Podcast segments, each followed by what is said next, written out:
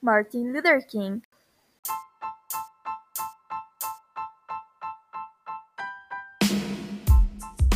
Martin Luther King fue un pacifista de los Estados Unidos.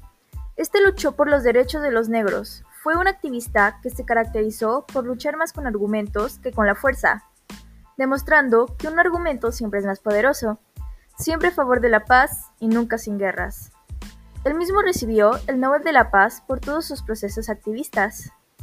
A continuación, les mostraré un fragmento de un discurso suyo, un discurso muy épico en el que una frase muy reconocida de él es I have a dream.